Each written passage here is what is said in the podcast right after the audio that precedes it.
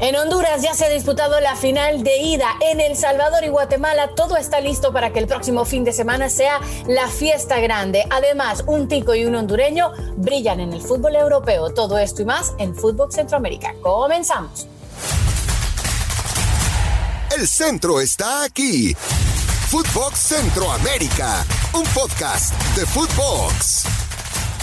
Hola, hola, ¿cómo están? Bienvenidos a una nueva edición de Fútbol Centroamérica junto a José Hernández, Carmen Boquín que les saluda, listos para desmenuzar todo lo ocurrido este fin de semana pasado en las principales ligas en Centroamérica. ¿Cómo está, Don Gol? Bien, bien, Carmen, ¿qué tal? Lindo inicio de semana para usted y para toda la gente que nos escucha a través de Footbox, este, hoy con el podcast de Fútbol Centroamérica.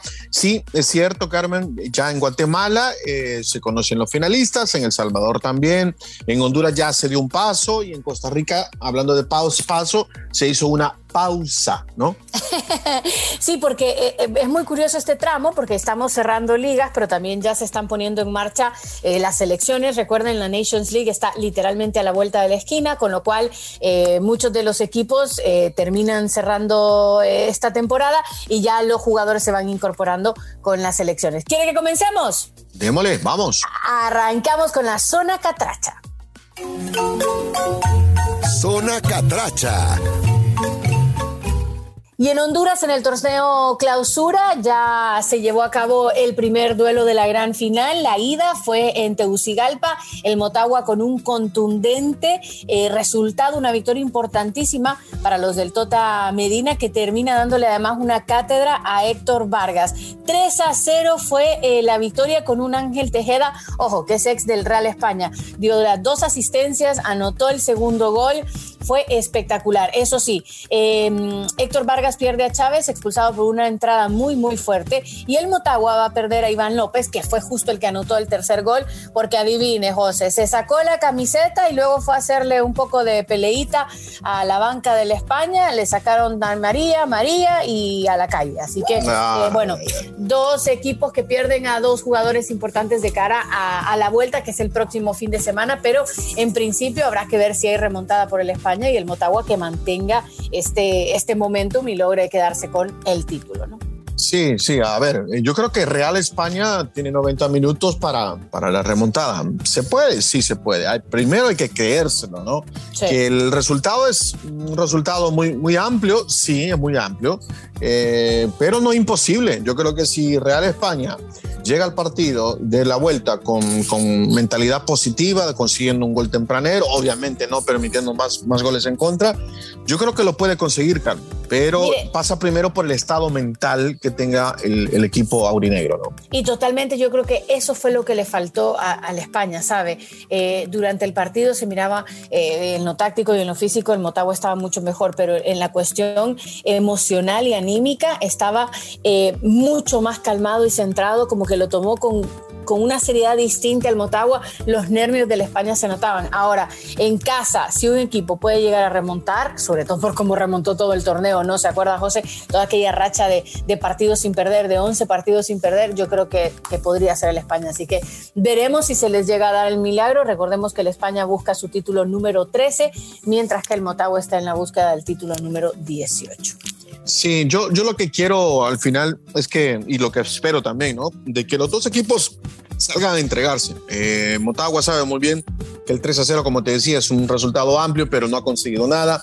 Real España también tiene la posibilidad de coronarse en casa y que al final, que al final no hablemos de, de polémicas este, arbitrales ni tampoco de disturbios en, en, las graderías, porque eso creo que ya es suficiente, ha pasado eh, en diferentes ligas este, de Centroamérica, ya es suficiente este año.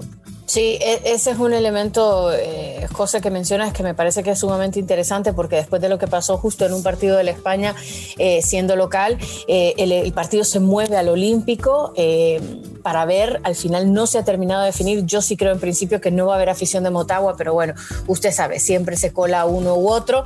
Eh, que bueno, pasó la vez pasó. pasada, ¿no? exacto, que fue justo lo que pasó con Maratón, eh, pero bueno, esperemos llamamiento a la mesura y, sí, sí, sí, a la calma y, y, que no vaya a pasar nada y que la fiesta eh, se pinte de solo eso, ¿no? De fiesta, eh, sobre todo en la cancha y, y en la afición, nada más. Vamos ahora, si le parece, con la zona Cuscatleca. Zona Cuscatleca. Bueno, ya está lista, Carmen, la gran final del fútbol salvadoreño, eh, que será un solo partido. Se jugará el próximo domingo en el Estadio Cuscatlán. Eh, Club Deportivo Águila de San Miguel eliminó a Isidro Metapán y los salvos de la Alianza ayer. Eh, jugando de local, derrotaron al Club Deportivo Platense 3 a 1. Tanto Aguiluchos como Albos irán por la corona 17 de su historial. Será la tercera vez en cuatro años que se enfrentan por el título. Eh, las dos finales anteriores, una para el equipo oriental y la otra para el conjunto capitalino, un equipo de los salvos de la Alianza que eh, ha llegado a su final número 11 de manera consecutiva. Es impresionante lo que ha hecho Alianza. Cinco ha ganado, cinco ha perdido, así que veremos si la balanza el próximo domingo eh, se inclina una vez a su favor. Insisto, es partido de, de alta tensión porque son dos equipos con muchísima historia, son dos equipos de muy opuestos en todo. Eh, y va a ser una linda final entre Alianza y Club Deportivo Águila. Mire, en las quinielas de fútbol Centroamérica, usted fue con Águila, yo fui con Alianza. Eh, lo cierto es que esta va a ser el desempate total por todos lados, porque ya lo mencionaba usted que van por su título 17 eh, ambos, eh, igualados a 16. Creo que va a ser muy interesante. Fueron los que mejor llegaron a, la fase del torneo, son de los más ganadores, evidentemente, Alianza y Águila, con lo cual pinta para una gran final. Y eso de la final única, yo creo que ese es un tema para hablar también. Lo haremos más adelante, si le parece, José, de la final única o la ida y la vuelta en las finales en Centroamérica. El viernes, el viernes. si quiere, lo discutimos un poquito. Voy a guardarme mis argumentos. ¿eh? Yo también, yo también. No creas que me estoy achicando, me lo voy a guardar. Mira, te quería decir una cosa. Eh, fíjate que, solo para mencionar, en el partido de ayer entre Alianza y Platense, eh, el segundo gol de Alianza, en clarísimo fuera de lugar, eh, pero en la ida también el Platense había anotado otro gol en fuera de lugar, así que el arbitraje, por lo menos en El Salvador, bastante consistente, ¿no? Bastante regular, como diría por ahí. hasta, hasta en los errores hay regularidad, ¿no? Sí, correcto, correcto. Bueno, nos vamos a la zona eh, Chapina, ¿no? Vamos a la zona Chapina. Zona Chapina.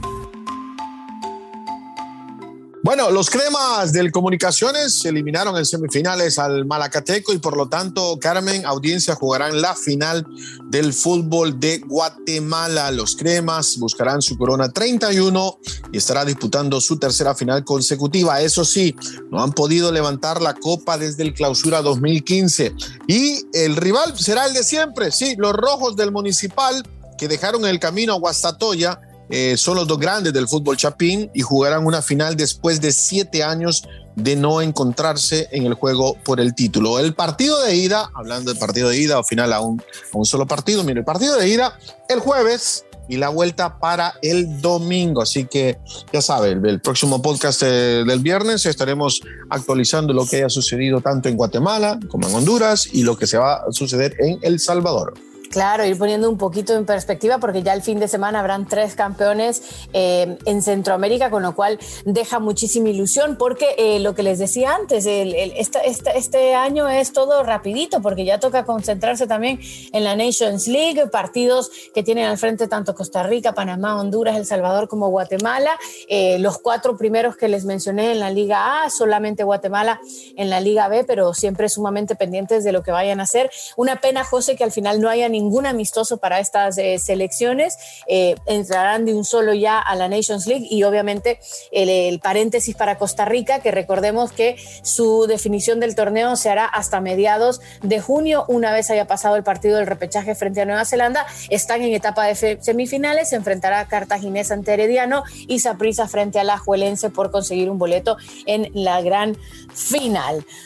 Uf, cuánta información, tengo que respirar y coger aire, ¿eh? Sí, coja aire. Miren, ¿sabe qué? Eh, me, gusta que, en el fútbol costarricense y ojalá los otros países lo tomen de ejemplo también, en el fútbol costarricense se hayan unido todos los equipos para hacer esta pausa. ¿no? Eh, entiendo que, que afecta en lo económico, entiendo que va a afectar el ritmo de juego a los equipos que van a estar en semifinal, entiendo todo eso, pero el país se ha unido, eh, federaciones, directivos, jugadores, para tratar de apoyar al 100% de la selección.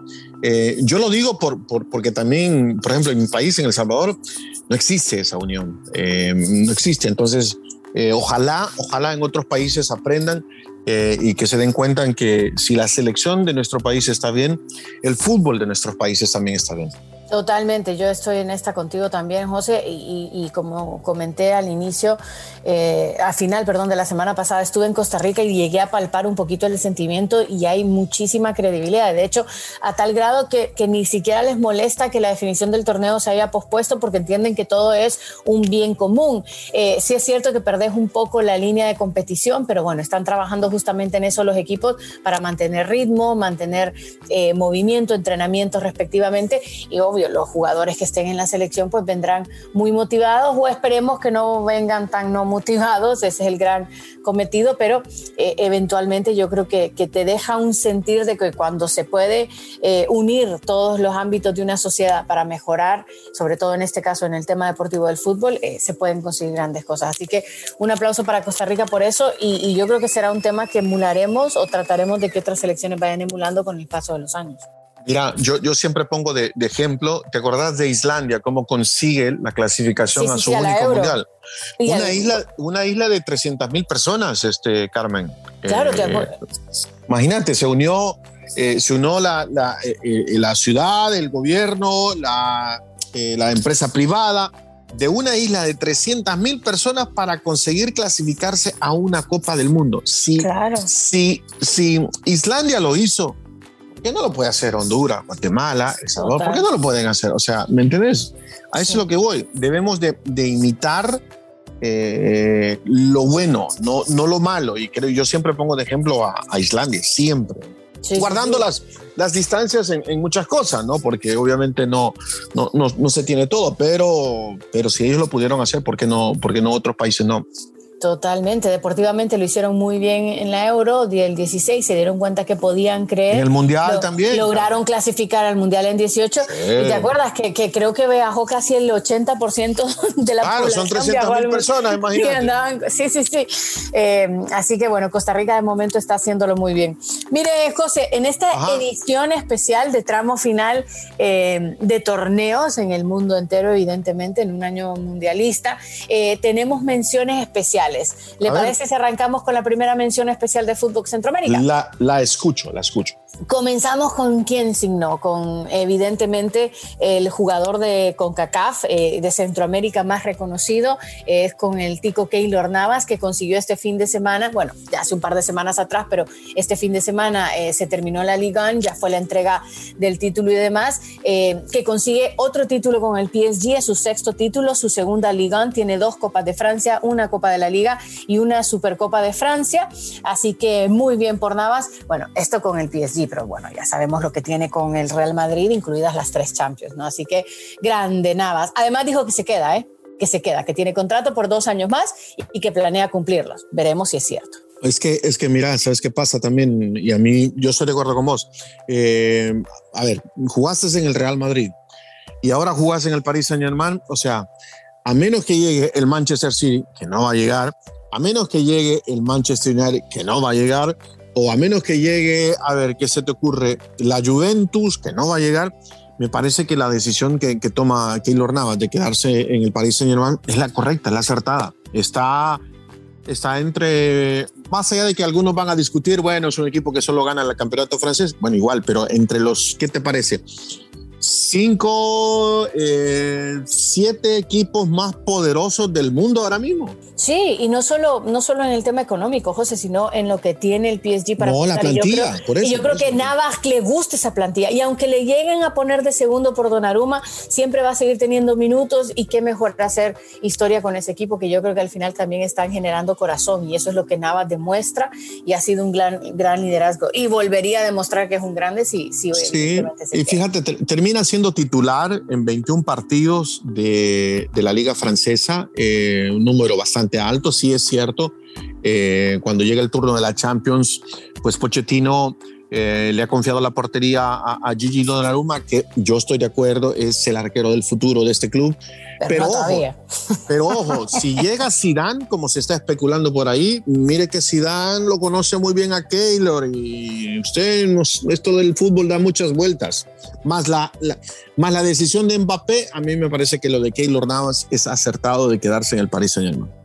Totalmente. Y la otra mención especial de, este, de esta semana es la del Choco Lozano, el jugador hondureño del Cádiz, el delantero que ya fue eh, clave para el ascenso del Cádiz en 2020 y ahora lo vuelve a hacer con el tanto que le acaba dando la victoria frente al Alavés. El Mallorca también ganó, el Granada eh, empató eh, sin goles, se quedó sin esa posibilidad y acaba descendiendo. Y eh, el Choco con su séptimo gol pues hace historia porque al final acaba salvando al Cádiz que logra conservar la categoría y será una vez más de primera. El Choco que está súper feliz en, en Cádiz, en España y que evidentemente yo creo que seguirá jugando ahí por una temporada más. Sí, sí, sí, tiene, un, tiene 29 años de edad, me parece que debe continuar en el fútbol europeo si tiene la posibilidad, es cierto, siete goles en 21 partidos como titular, pero sabes que lo más importante, creo yo, Carmen, que, que eh, Lozano respondió cuando más lo necesitó el Cádiz, porque anota gol en la fecha 35, ya al final del campeonato, y luego cuando más lo necesitaba en la, fecha, en la última fecha para ganar de visitante sobre el Alavés y salvarse de esa manera. Así que. Y no entró ni de titular, José, y, y, y, el partido estaba, estaba roto. sí, entró al minuto 71 y entró directo a anotar e, e, ese gol. La verdad que, eh, alegre por, por el Choco que lo haya podido conseguir y que ahora pues venga a ir aportando todo eso a la selección. ¿Sabes qué? Creo que tiene que regresar a los números de, de 10 goles, 15 goles por temporada y ahí afianzarse un poco más en, en el fútbol de España, ¿no? Totalmente, esperemos que así sea. Pero bueno, qué fin de semana tan movidito y lo que nos ilusiona, eh, lo que viene, ya el, cierre, tendremos campeones dentro de nada y justamente vamos a, hacer el, análisis completo de cada uno de ellos y luego ya meternos en modo selección también. Eh, se nos acabó, dígame. Se nos acabó el tiempo. No, yo le iba a hacer una preguntita rapidita, si, si me dan 30 segundos. Eh, en, el Salvador, ¿quién dijo que iba a ganar? Alianza, ¿verdad? Alianza. Yo dije Águila. En Honduras usted dijo Motagua, ¿no? Yo hubiera querido, puedo mentir, ¿no? Ah, ¿Verdad? Esto está ah, grabado. Eh, dije ah, España o Olimpia y usted también, los dos dijimos los dos. No, no, yo dije Real España, pero está no, bien. dijo los dos. Dije los dos. Entonces, ¿en Guatemala qué dijo? Yo dije eh, comunicaciones y municipal, yo di dos opciones en todo. Yo fui 50-50, fue solo con comunicaciones. Pero ¿por qué dos? Bueno, vamos a tener porque que yo, Porque yo, yo rompo las reglas. Vamos a cambiar las reglas para la próxima temporada. Es que no se puede. Dos, equipos no pueden ganar una copa. ¿eh? No importa, pero es que... Usted ríe y gócela, que, que, que estamos para romper las reglas. Carmen Moquín, linda semana. Linda semana para usted. Gracias a todos por habernos escuchado y acompáñennos como siempre los lunes y los viernes en las nuevas ediciones de Fútbol Centroamérica. Será hasta la próxima. Chao, chao. Esto fue Footbox Centroamérica, un podcast exclusivo de Footbox.